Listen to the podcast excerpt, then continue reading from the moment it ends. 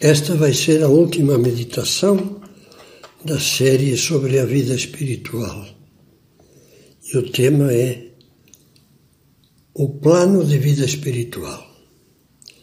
Em nome do Pai, do Filho e do Espírito Santo. Amém. Ao terminar o discurso da montanha, que recolhe as linhas mestras do seu ensinamento, está, por exemplo, nos capítulos 5 a 7 do Evangelho de São Mateus, Jesus disse umas palavras que, depois do que meditamos nas, nas reflexões anteriores, convém muito escutar. Nem todo aquele que me diz Senhor, Senhor entrará no reino dos céus, mas sim aquele que faz a vontade de meu Pai que está nos céus. E acrescentou: Aquele que ouve estas minhas palavras e as põe em prática é semelhante a um homem prudente que edificou a sua casa sobre a rocha. Ao longo das diversas reflexões, consideramos os principais meios de vida espiritual. Dada a índole prática desta série, ao tratar de cada um desses meios, procuramos oferecer sugestões que ajudassem a vivê-los com fruto, porque o que importa é, como acabamos de ouvir palavras de Jesus, é fazer a vontade de Deus, pôr em prática as suas palavras. Pois bem, para assegurar de modo permanente a prática dos meios de vida interior, é necessária uma garantia eficaz. Esta é o o plano de vida espiritual.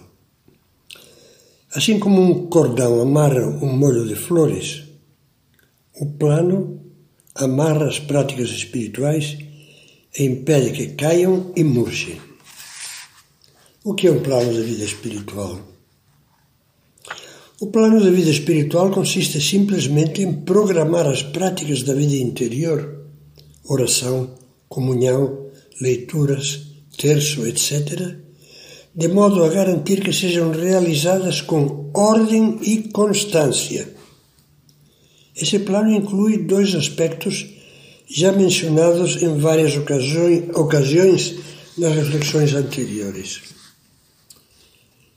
O primeiro, a definição bem clara do número e do tipo, do tipo de práticas espirituais que nos propomos a realizar. Por exemplo, Vou começar fazendo um plano que inclua só três coisas: leitura do Evangelho, terço e exame no fim do dia.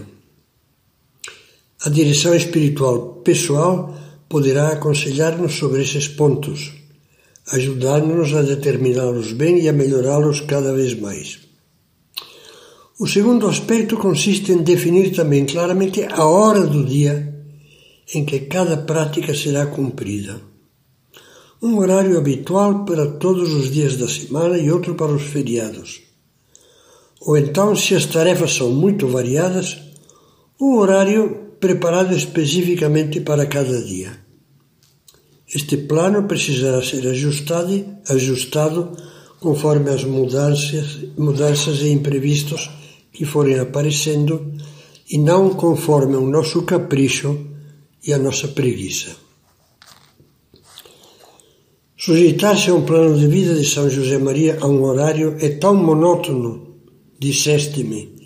Eu te respondi: há monotonia porque falta amor. Convença-se decididamente de que a monotonia, a rotina, não procede da repetição das mesmas coisas, mas da fraqueza do amor. Talvez o entenda tomando como referência um exemplo da vida. Em certa ocasião, uma boa senhora procurou-me para conversar. Mal tinha começado a falar e já chorava. Quando lhe perguntei por quê, respondeu: Durante vinte anos, meu marido, todos os dias, ao sair de casa para o trabalho, se despedia de mim com um beijo. Há dois meses que ele sai sem nem me avisar. Mal andava aquele amor. tão mal que o drama da separação veio pouco depois. Deu para entender? Enquanto temos amor, a repetição da mesma prática diária não é rotina. Podemos não sentir o amor e, no entanto, tê-lo, e bem grande. Quando uma mãe morta de sono levanta três, quatro vezes à noite para amamentar, trocar faltas, fraldas, medicar ou acalmar seu bebê, duvido que sinta uma grande satisfação e alegria. Talvez até resmungue mas ela ama imensamente seu filho. Esse seu amor, quer sinta na hora, quer não, torna bonitos e eficazes todos os seus atos. Se tiver oportunidade de ler alguma biografia de Santa Teresa de Ávila, uma mulher admirável, forte e empreendedora, que era ao mesmo tempo uma alma contemplativa de elevadíssima oração, Verá como a Santa relata que as horas de oração que lhe trouxeram mais proveito espiritual foram aquelas, e foram muitas, em que se sentia incapaz de pensar e de sentir, mas apesar da secura da alma, perseverava na oração, lá na capela, no horário certo, entregando-se assim humildemente nas mãos de Deus, que acumulava de graças essa sua fidelidade. Esse exemplo pode servir-lhe se alguma vez acha que comungar, rezar, ler não serve para nada, porque você não muda, não melhora.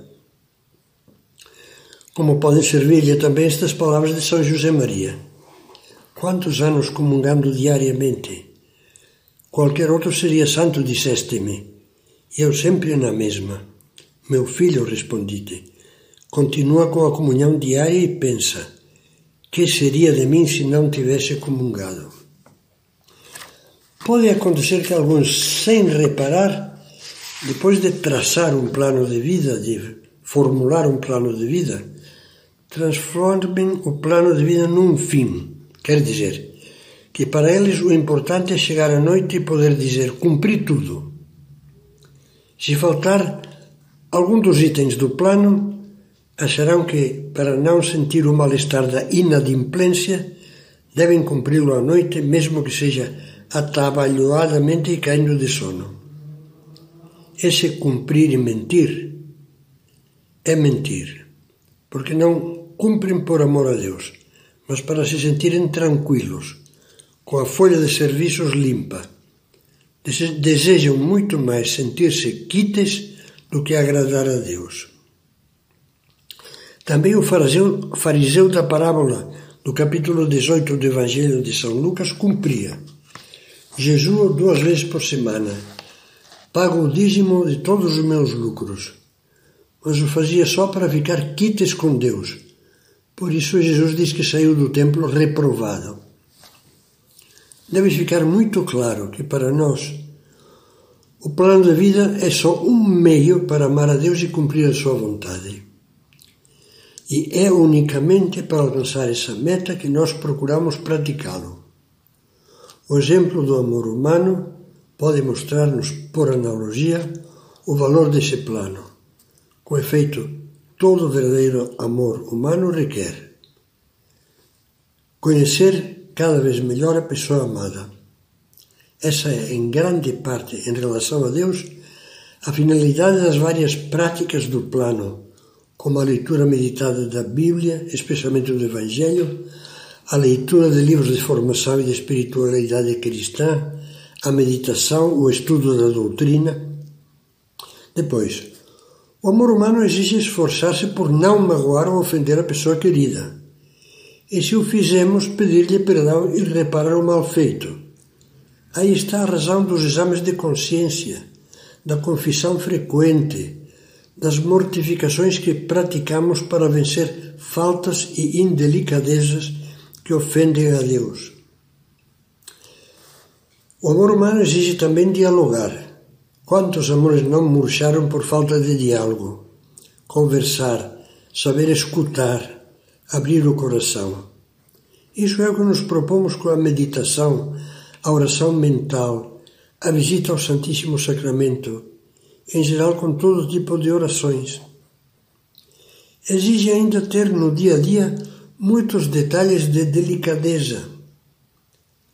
As práticas que cumprem essa finalidade são, entre outras, o oferecimento do dia a Deus, o anjo do Senhor, as ejaculatórias e outros pensamentos ou orações espalhados como o sal que dá sabor ao longo do dia. Por fim, o máximo anseio dos que amam é chegar a ser um só coração, uma só vida, a terem uma união perfeita e feliz.